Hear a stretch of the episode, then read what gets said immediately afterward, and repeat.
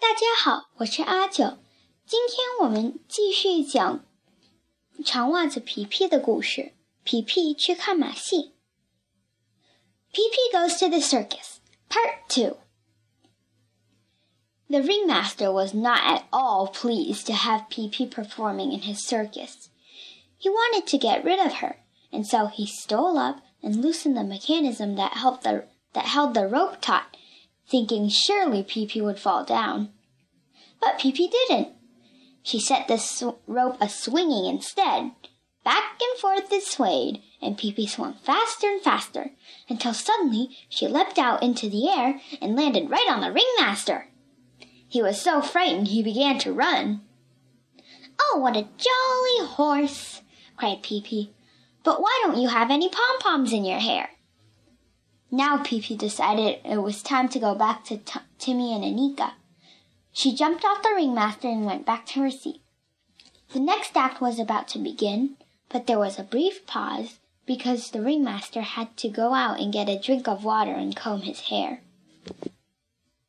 Then he came in again, bowed to the audience, and said, Ladies and gentlemen, in a moment you will be privileged to see the greatest marvel of all time, the strongest man in the world, the mighty Adolf, whom no one has yet been able to conquer.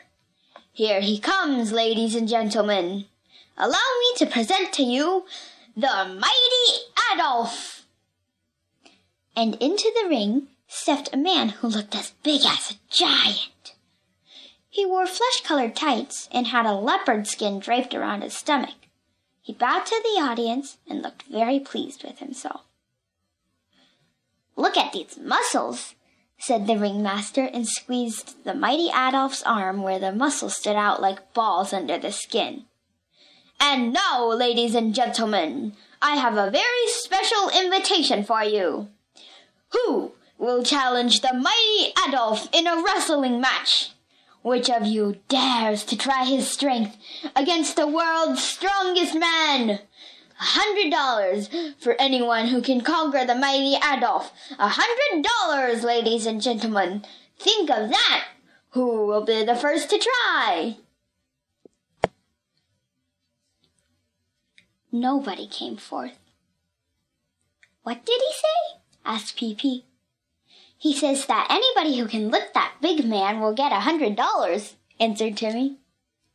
I can, said Pippi, but I think it would be too bad to, because he looks nice. Oh, no, you couldn't, said Annika. He's the strongest man in the world.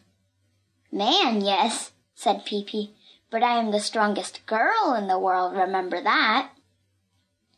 Meanwhile, the mighty Adolf was lifting heavy iron weights and bending thick iron rods in the middle, just to show how strong he was. Oh, come now, ladies and gentlemen, cried the ringmaster. Is there really nobody here who wants to earn a hundred dollars? Shall I really be forced to keep this myself? And he waved a bill in the air. No, you certainly won't be forced to do, said Pippi and stepped over the railing into the ring. The ringmaster was absolutely wild when he saw her. Get out of here! I don't want to see any more of you! He hissed. Why do you always have to be so unfriendly? said Pippi reproachfully. I just want to fight with Mighty Adolf. This is no place for jokes, said the ringmaster. Get out of here before the mighty Adolf hears your impudent nonsense. But Pippi went right by the ringleader and up to mighty Adolf. She, she took his hand and shook it heartily. Shall we fight a little, you and I? she asked. Mighty Adolf looked at her, but didn't understand a word. In one minute I'll begin, said Pippi. And begin she did. She grabbed Mighty Adolf around the waist, and before anyone knew what was happening, she had thrown him on the mat. Mighty Adolf leapt up, his face absolutely scarlet. Atta girl, Pippi! shrieked Timmy and Annika, so loudly that all the people at the circus heard it and began to shriek, Atta girl, Pee Pee! too. The ringmaster sat on the railing, wringing his hands. He was mad, But mighty Adolf was madder. Never in his life had he experienced anything so humiliating as this, and he certainly intended to show that red-headed girl what kind of a man mighty Adolf really was. He rushed at Pippi and caught her around the waist, but Pippi stood firm as a rock. You can do better than that, she said to encourage him. Then she wriggled out of his grasp, and the blink and in the twinkling of an eye, mighty Adolf was on the mat again. Pippi stood beside him, waiting. He did she didn't have to wait long. With a roar he was up again, rushing at her. Diddly bomb and piddly day, said Pippi. All the people in the tent stamped their feet and threw their hats in the air and shouted, Hooray, Pippi!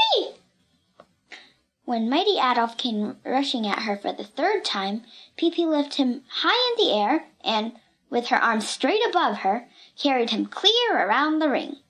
Then she laid him down on the mat again and held him there. Now, little fellow, said she, I don't think we'll bother about this any more. We'll never have any more fun than we've had already. Pippi is the winner! Pippi is the winner! cried all the people. Mighty Adolf stole out as fast as he could, and the ringmaster had to go and hand Pippi the hundred dollars, although he looked as if he'd much prefer to eat her. Here you are, young lady, here you are, he said. One hundred dollars. That thing, said Pippi scornfully. What would I want with that old piece of paper? Take it and use it to fry herring on it on if you want to. And she went back to her seat. This is certainly a long circus, she said to Tommy and Annika.